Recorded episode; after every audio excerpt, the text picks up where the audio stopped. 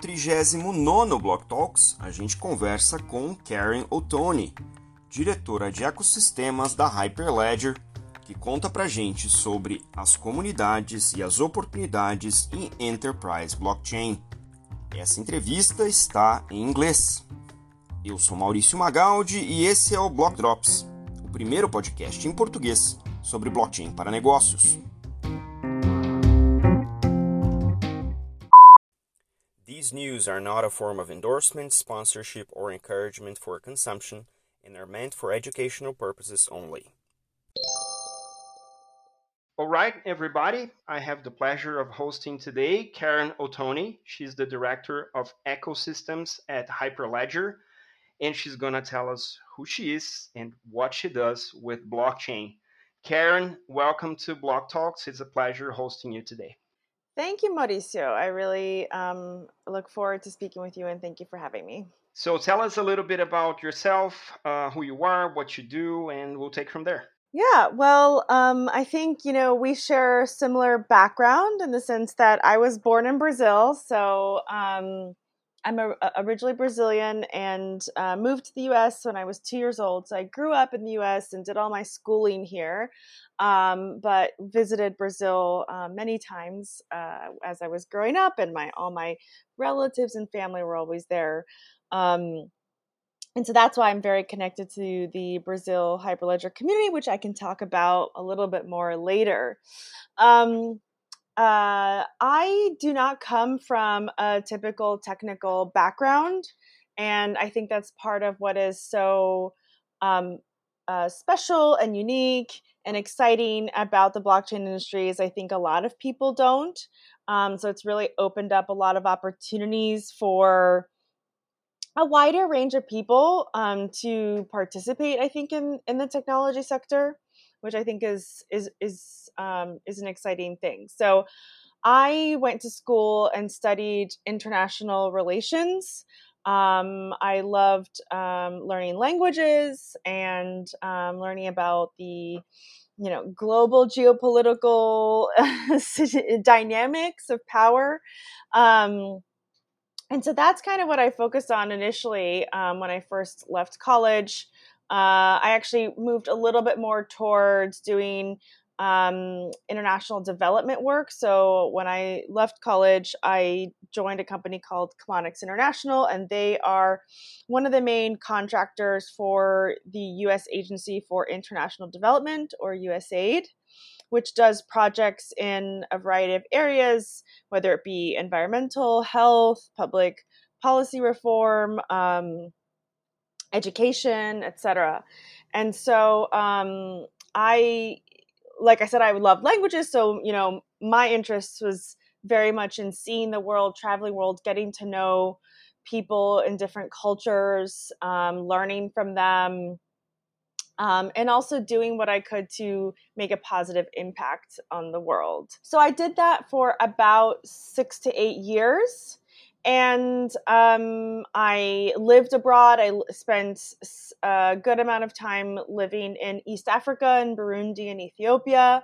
And, um, but I felt like I, I wanted to um, get out of the kind of aid space and um, moved more towards um, uh, finding a way to find to do have impact in the private sector where um, to me it seemed like there was a lot more um, flexibility ability to um, uh, be creative and try new and different things that i felt like you know wasn't as easy as much with government funded programs. So i went and got my mba and um, and I I uh, after that joined the Tata Consultancy Services team, and the reason why I went there, um, I was I, I was really gearing towards going towards a sort of social enterprise kind of role, but I had started hearing about Bitcoin and blockchain,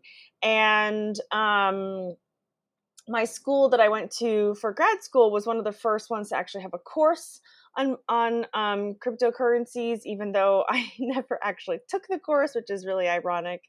Um, but I did run into a colleague um, at TCS, and um, he told me about the work he was doing. He was working in the innovation team there and um, told me he was working on blockchain. And I was like, oh, yeah, isn't that kind of related to Bitcoin? And, you know, I had looked at, at the Bitcoin Wikipedia page at one point just to, you know, understand a little bit about what this is. And this is like around 2015, by the way, just to put a time um, stamp on there.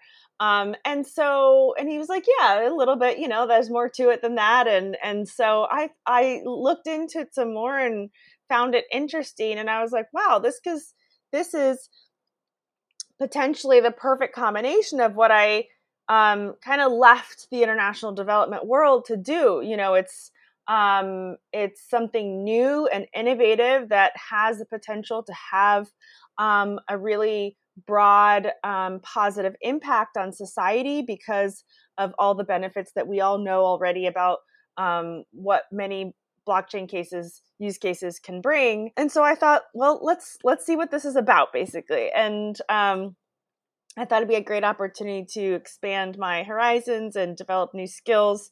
So i joined the tcs team. I joined their innovation team that was focusing really primarily on um, on blockchain for um, enterprises for, for, the most part. Um, we worked on it was a small team and we worked on because it was so early, you know, this is like 2016. Um, a lot of it was just education. So we were doing these workshops educating um, business executives on what the opportunity, what blockchain was, what the opportunity was, what the use cases were, what the art of the possible was um, by using this technology. And so that's how I got involved. It's a similar journey for people who entered early on, and early, I mean 15, 16 on blockchain in general is that most of the people who studied about it ended up having to educate a lot of other people about it as well. And uh, probably that's one of the primary reasons why I host the podcast is that I review every week different um, uh, use cases and I bring people like you who have been in the industry for some time and are actively pushing the boundaries. Um, and it's pretty much an educational podcast. There's really zero zero money being made, and it's super fun because I, I get to uh, experience uh, sort of uh, what the guests uh, are going through, and and it's it's true as well. So uh, absolutely incredible. Yeah, this you know this industry really rewards self learners. Um, you know, people who are interested in reading up on something because that's how that's you know this is so new there you know nowadays there's courses and um and you know sort of more uh, i think formal structures of education but that's only probably happened really in the last year or so besides one or two courses that have been there for a while. In the in the early days, it was about, you know, I I joked like I had just finished grad school, of course, and so when I started TCS, my uh, colleague there um, basically had to put me through a training program that he himself devised, that he himself had put himself through the year before, um, which was essentially reading like fifty white papers, um, and it was very intense, especially for someone again with no technical background background. Um, so you know, I'm like looking up words that I've never really um, you know encountered before. But it was it was intense, and it was um, you know I'm indebted to him for that. Like that was a huge um, uh, you know education that I got in that, and um, uh, it, it's it's served it has served me ever since. Now, this is while you're still at TCS, and I met you through the activities on the Hyperledger chapter, which I'm a member of here in Brazil. When and how did that transition took place, and what were your uh, reasons to actually pursue something that is now so central to uh, the um, enterprise blockchain world by joining uh, Hyperledger? Um, well, uh, you know, I was aware of Hyperledger at TCS because that was, you know, one of the many, you know, projects and code bases that we were talking about to, you know, in our workshops. And, um, you know, I, it, what initiated really my, my, um, you know, move to Hyperledger was really essentially TCS went through a reorg and um, our team, our blockchain team got split up in a way that I wasn't going to be able to do the work that I was doing and enjoying and really loving um, uh, of, of focusing on blockchain. And so um, that was my priority. That's what I wanted to do. Um, and so I started to, you know, seek out other opportunities that would allow me to do that. So it just so happens I was lucky that Hyperledger was looking for um, someone at the time, and so I got to know the team and um, and joined the ecosystem team uh, in early 2018, um, and uh, have been at Hyperledger since then.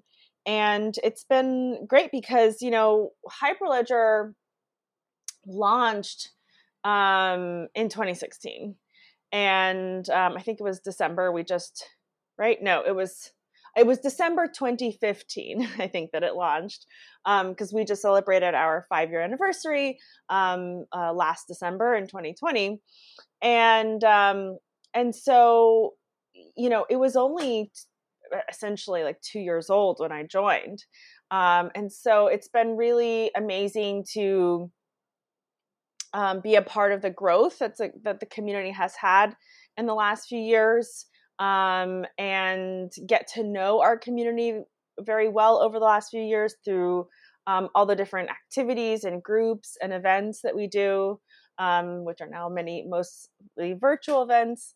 Um, and so, um, you know, that's it's it's been awesome to be a part of this team and it's one hell of an active community. Um, I, don't know how many chapters are there right now, but the fact that there's so much activity in all of the chapters that exist is really remarkable. The YouTube channel is everyday hit um, because there's always content being put out by the community. So how, how do you sort of coordinate all the ecosystem? Because I know you from the local chapter here in Brazil, so there, there's probably more you know what's amazing about the hyperledger community is that it's really run by the community. Um you know it's i have a lot of conversations with people who are somewhat new to hyperledger or you know they're aware of us but haven't maybe been um, very involved or even with those who are involved and they're pretty surprised to know how big our team actually is. You know we um, don't actually have a developer on staff um, and we're um, a handful of people really on staff and, and of course it would not be possible to manage this. So it's really the community. It's the community that, that's coming together to build the technology to provide something useful that everyone can leverage um, you know eh, eh, you know uh, in that open source ethos um, that everyone can leverage to build their use cases um, to have that impact that they're looking for. And um, and and people are contributing to our special interest groups that we have our working groups.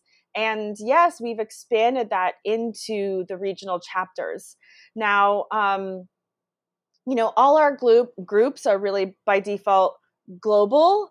Um, anyone can join any of our groups. They're all public. Everyone is welcome um, but, you know, around, I'd say, yeah, about a year and a half ago, we were starting to hear from the community that they really wanted to connect more regionally or locally. Um, it, it, started with the Chinese community because they just wanted to communicate in Chinese. So some of it is language oriented.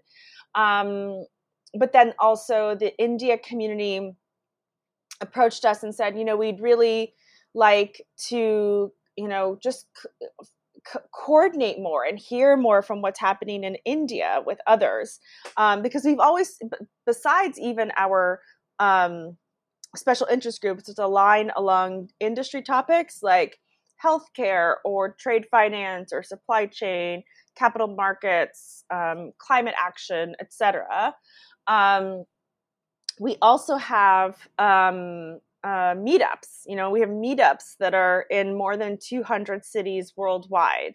And, um, you know, these are, you know, of course, before the pandemic, these are places where people could really engage and meet each other learn from each other locally and um, and I think really with um, with things progressing um, uh, I mean, especially during the pandemic, but even before this trend, um, I think the India uh, community approached us even before the pandemic started, um, and they just they said, you know, we'd like to kind of bring all the meetups in India together um, to do events uh, as one and really connect with each other across the country. And um, and so that's where this idea of having regional chapters came about. Um, and so India and China were the first two. Um, and then as we as these started launching, then others were like, well, hey, we'd love to have it. You know, Brazil um, uh, wanted one, and Latino America. Um, and so it's sort of come about from there. And I think it's been um, again, this is this is how this is how Hyperledger operates. It's um, we're here, like our team, our staff, we're here to help support and facilitate the community in growing and being um, vibrant and healthy. And so um, when a community member comes to us and they say, "Hey, I'm this is missing," or "I'd love to see this," um, our response is, "Okay, either here's something, here's a corner of the community that maybe you didn't know about that I can direct you to. And perhaps that's what you're looking for. This will help fill your need. Or, okay, let's work together. Here's some different resources and tools that we have that can help you get that. And so that's sort of what the chapters um, came about to be. We, we saw a need. Um, people were looking to connect more and locally, regionally, in their own language, um, to share lessons learned to share the use cases they're working on um, and so that's that's where that came from and we've seen a, a real significant success there um, because it is hard to manage you know these you know connect globally you know of course there's that that does happen but um, i think it's it's great to also at the same time have things that are very you know specific to your region. I would assume that still in the regional space and as as groups organize themselves around specific uh, interests or language or geography there's all sorts of other challenges that the you know the regular folks like me uh, don't have visibility in a role that's uh, as as broad and as extensive as yours. So what would be say the i don't know uh, the top challenges uh, that you see uh, organizing such a broad and wide network of individuals is in, in, that sense? Because we're all trying to um, push forward a technology that fosters collaboration. And that can only happen when collaboration happens. So how, how, what, what are you know the biggest challenges of you know your current role? I think one of the biggest challenges is just staying on top of everything that's happening, you know? Because um, the more that we know about what's happening with our member companies, with our community, with the different groups, um, you know, that's part of what us, especially on the ecosystem team, serve. Like, we're that um, nexus where we can see, kind of connect the dots. Um, and find you know that'll often happen like we'll see oh there's a conversation happening over there about this and another conversation happening over there about this like let's bring them together um so um you know just kind of staying on top of that is part of the challenge um the other thing is um and there's been a community led initiative on this it's just getting started, so they haven't really um, uh, identified specific things that they want to work on yet. But the um, the motivation is there. Is that there are it's hard to not get into some silos. You know, we have um, you know like like I said, different industry focus groups. Um, but a lot of those topics are cross cutting, right? You know, uh, we have a supply chain SIG, um, special interest group and you know supply chain is in everything right everything has a supply chain um, we have an identity working group and you know uh, identity is is is essentially going to be a part of every blockchain use case at some point. So um, you know it's it's a lot easier to create opportunities and I and identify how to go deep on one thing and and and that's really important.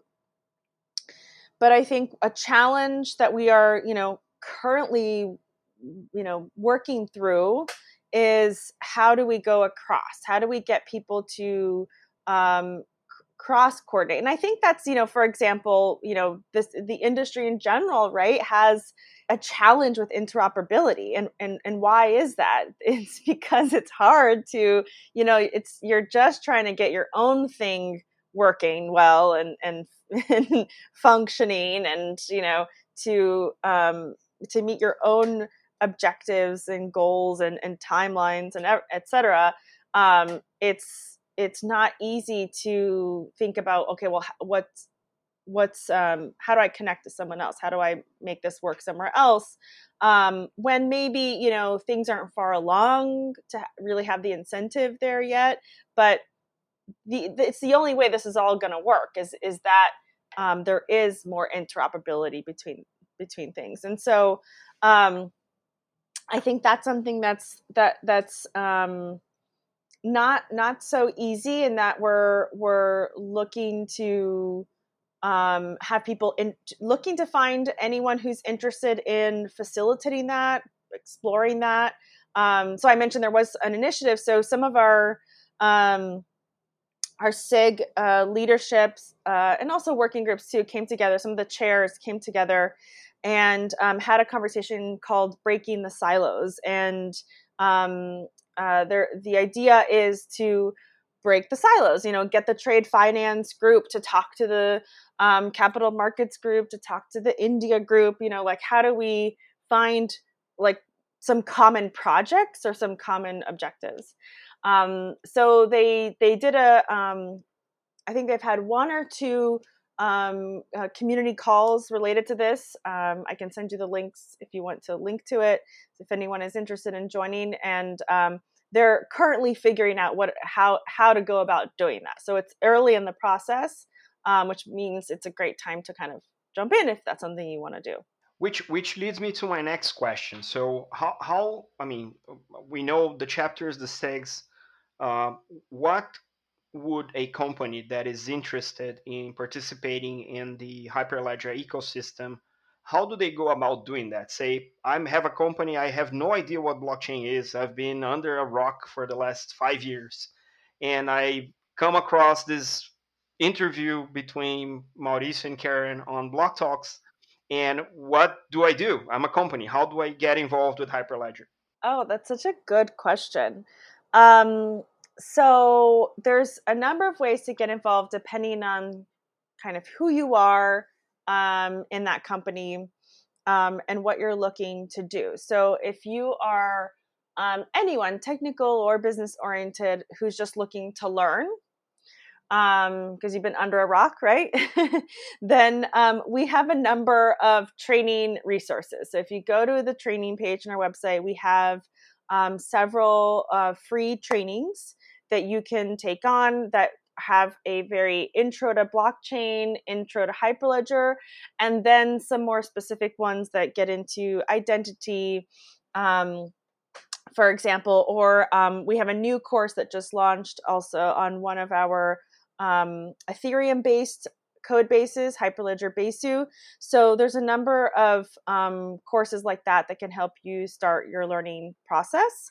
Um, if you're already someone who knows a you know has experience with one of the hyperledger technologies we also have a certification program so you can get certified as a developer administrator um, and then still along the li- lines of like of learning um, uh, on a weekly basis we post to our blog i think it's on a friday always um, different learning opportunities. So a lot, a lot of our meetups will do um, like 101 or study circle type presentations, or I think it's our meetup in Sweden. They do these regular study circles. Um, uh, and and there's a number of courses that aren't housed at Hyperledger, right? There's a number of uh, ways that you can learn, and we post that regularly too. Um, if you're a dev and you're working the space and want to stay on top of things, we have a Dev Weekly newsletter that um, again, you know, we do have a lot going on. We have 16 different code based projects at Hyperledger. So, this Dev Weekly newsletter um, uh, summarizes sort of the main things that happened at each of those and is really, really helpful and it, it, to get a broad view of what's going on on the technical side. Um, as a company, um, you know, you can uh, join any number of our, you know, look where you are locally and join a meetup um, if you've done something in the blockchain space, you can always do a presentation that's open um, to anyone. And, you know, the meetup organizers are always looking for people to share what they've been working on and share with the community. Um, you can get involved, like we've talked about, in your regional chapter.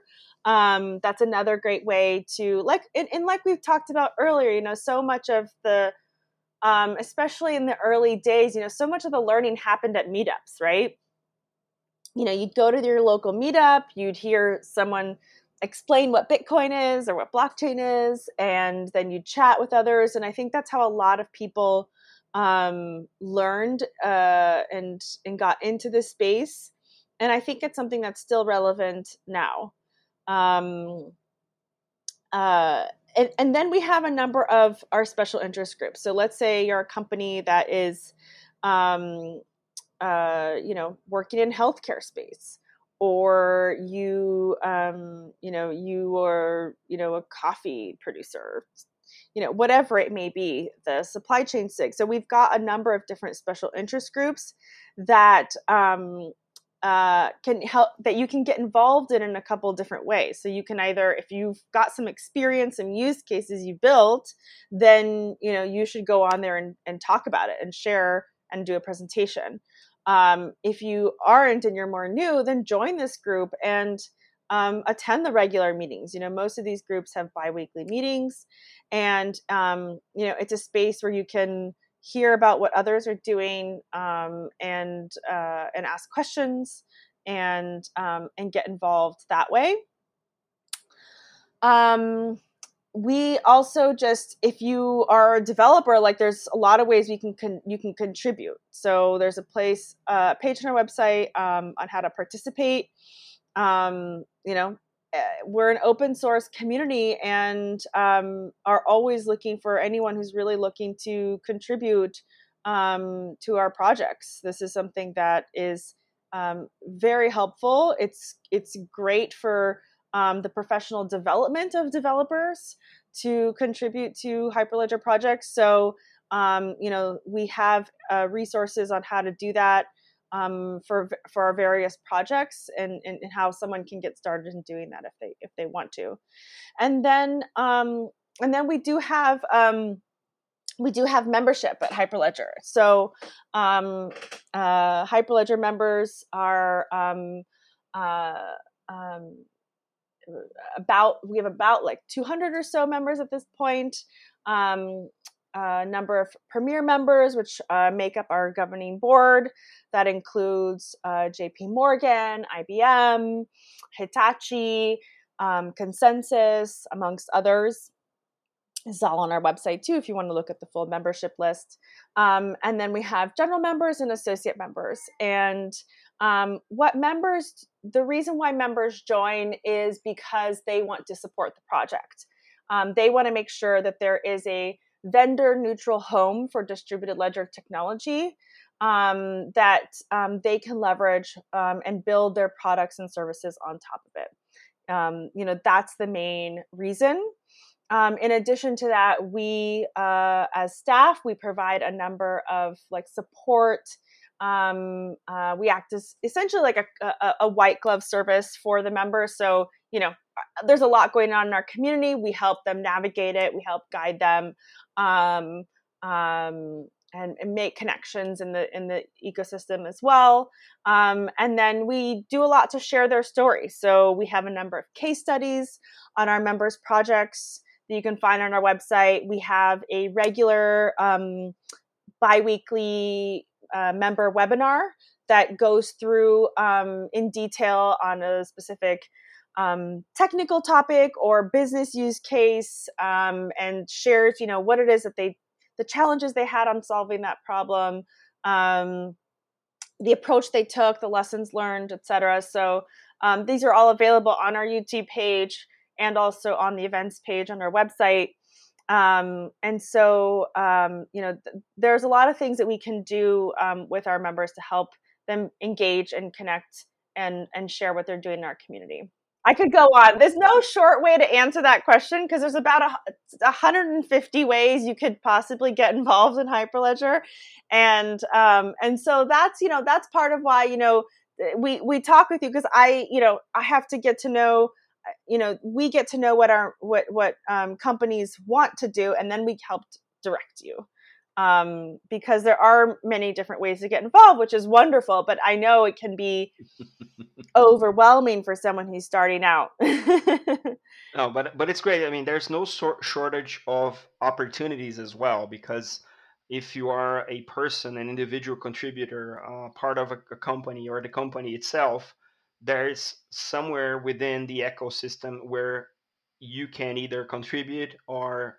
benefit from. So that's what's you know the greatest about being an open community is that you can patch your own interest or you can draw from whatever has been uh, developed before you join. So uh, that is that is great and i think that's uh, a very noble mission uh, within the software community uh, on the open source community because this is how we'll get to breakthrough innovation. It's it's my belief that there's not going to be siloed innovation anymore. We've exhausted that source of innovation in humanity. Collaboration is where it's at. Oh, I like that. Yes. That's very much um, our philosophy too. And, um, you know, something you'll hear Brian Behlendorf, who's our executive director, say a lot is that, you know, Hyperledger is a do-ocracy.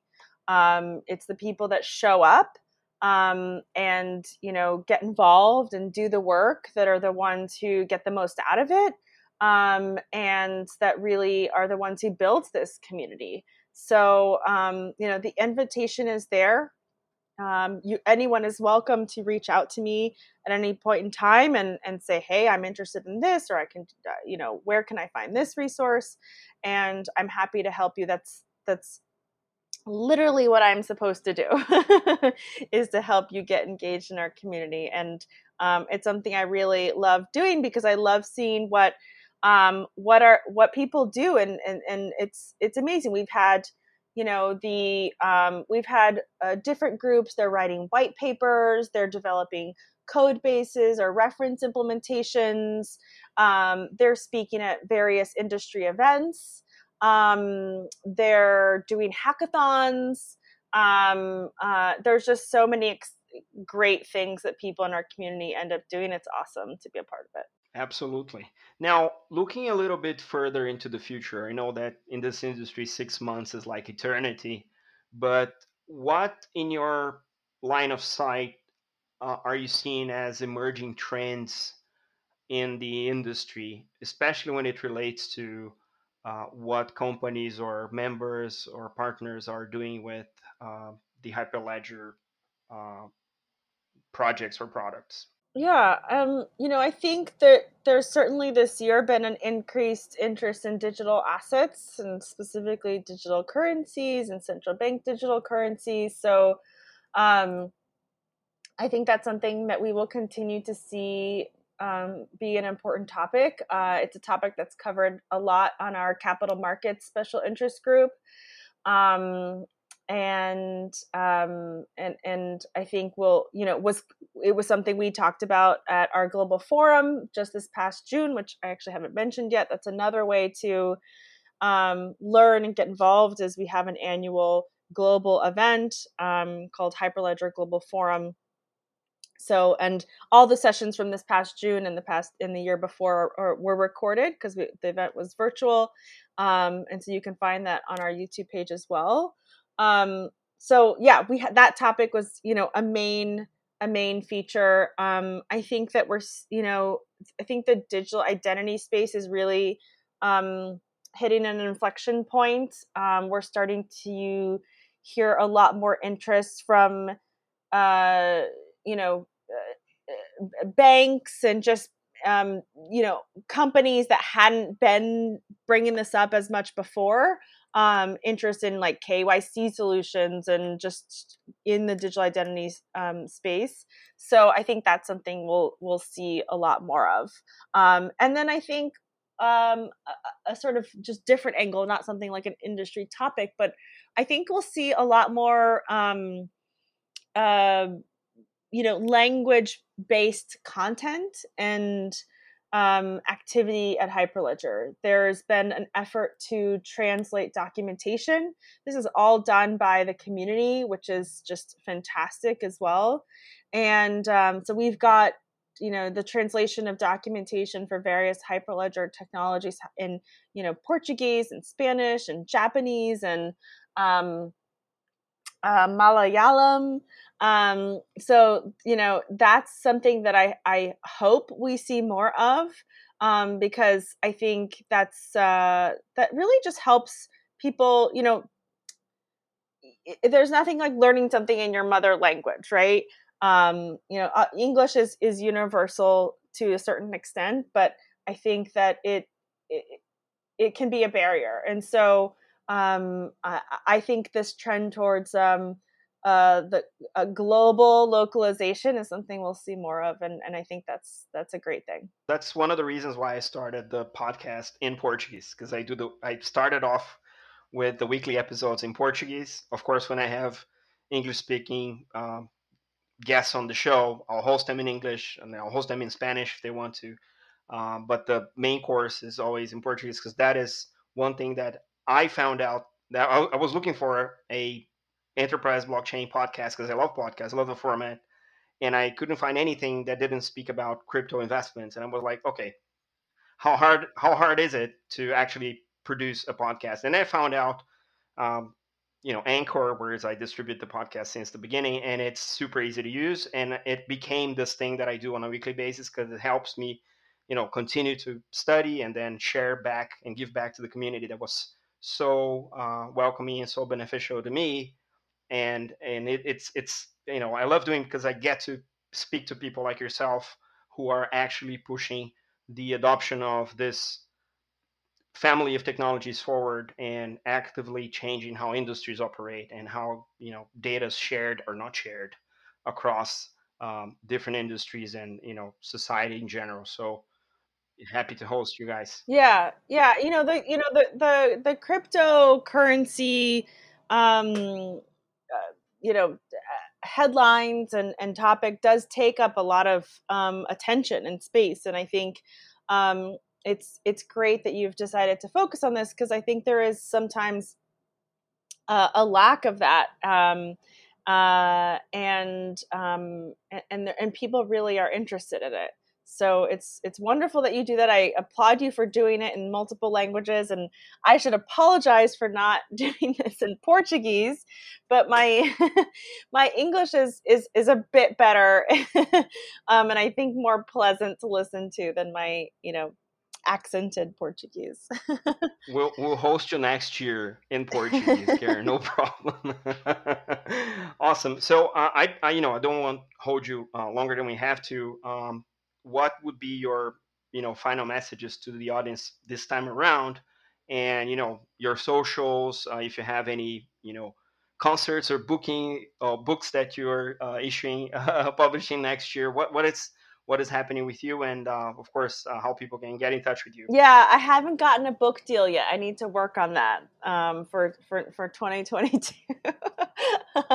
um, uh, you know i you know just uh, feel free to reach out to me um, if you're interested in learning more about hyperledger how you can get involved. Um, you know i know that your community is primarily based in brazil so get involved in the hyperledger brazil chapter. Um, they are the the, two chapter co-leads um, or Renato is the is the, the lead of the chapter, Renato Teixeira, and then Marco Sadas. Um, they both uh, lead the chapter and are, are, are really welcoming. They're great and are looking for anyone who's wanting to um, get their hands wet, their feet wet, or um, or to you know talk and, and share what you've been doing. Um, that's that's what makes that would that's what I would love um, uh, to see more of. Is you know I, I have been um, very involved in the growth of the Brazil chapter.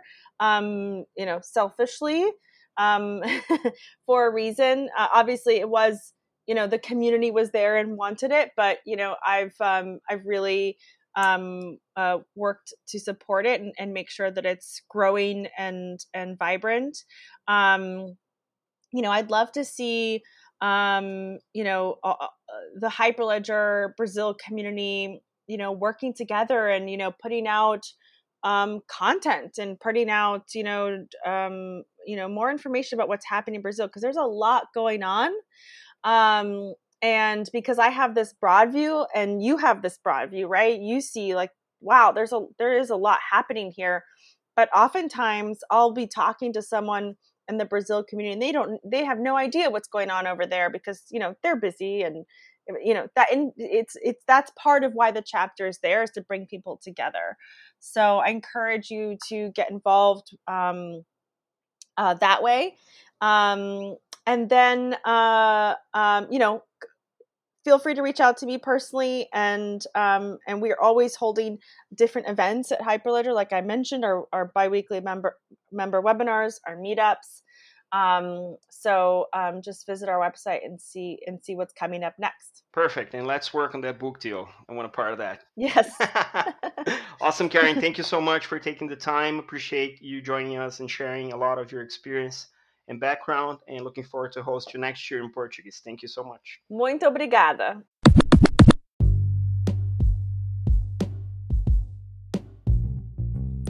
Block Drops podcast is available on Spotify Anchor, Google Podcasts, and Apple Podcasts, and most of the major podcast platforms. You can contact us by email on blockdropspodcast at gmail.com, on Instagram at blockdropspodcast, and on Twitter at blockdropspod.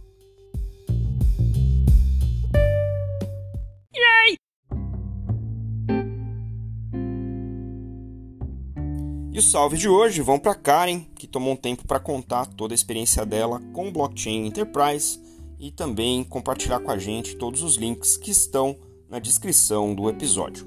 A gente fica por aqui, até a próxima